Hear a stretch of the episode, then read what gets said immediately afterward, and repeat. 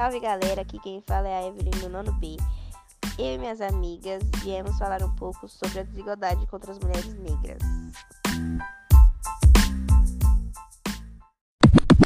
Salve, salve, gente. Gabriela na voz, o nono D. Este trabalho apresenta as diferenças no rendimento pessoais relacionado com raça e gênero no Brasil. Nos últimos anos, mulheres pretas e pardas recebem menos de metade do salário dos homens. Homens brancos com um percentual de 44,4%. Giovana falando, eu sou do nono D. Pesquisa divulgada em 2018 revelou que apenas 10,4% das mulheres negras desempenham trabalhos informais no país.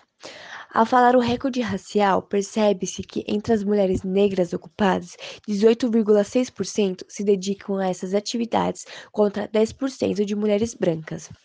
Essa situação é bem preocupante. É preciso criar políticas públicas que ajudem a diminuir essas diferenças até uma real igualdade. Todos precisam se empenhar nessa luta.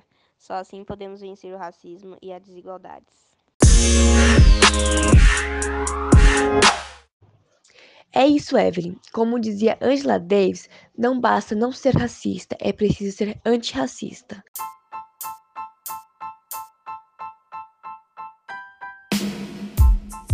E é isso, gente. Nosso podcast está chegando ao fim. Espero que tenham gostado muito. Beijos. Bye, bye.